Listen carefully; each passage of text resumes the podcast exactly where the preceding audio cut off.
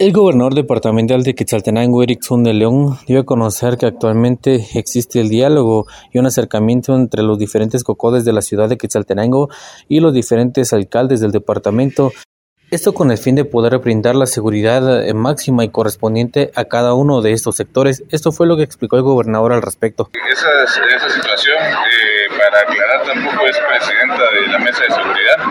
Eh, la coordinación de la mesa de seguridad la presido yo además de eso, pues ella es parte de la mesa y sabe los resultados que se han dado. Nosotros hemos estado trabajando en conjunto a ellos se les ha dado eh, servicio y se les ha apoyado en todo lo que ellos pues han necesitado. Nosotros tenemos ahí los chats donde ellos han solicitado apoyo y en todo momento se les ha respondido a cada uno de los sectores que piden apoyo. Estamos nosotros trabajando, hemos tenido reuniones con diferentes cocodes la semana pasada para ir atendiendo cada una de estas problemáticas y se les ha podido atender y se les ha podido servir en coordinación con la Policía Nacional Civil y todas sus divisiones. El gobernador departamental de Quetzaltenango añadió que actualmente están en busca de más acercamientos con los distintos cocodes de la ciudad de Quetzaltenango, esto con el fin de verificar los puntos rojos sobre el incremento de hechos eh, negativos o hechos delictivos en cada uno de los sectores y así en conjunto entre la comunidad y las autoridades puedan disminuir los mismos.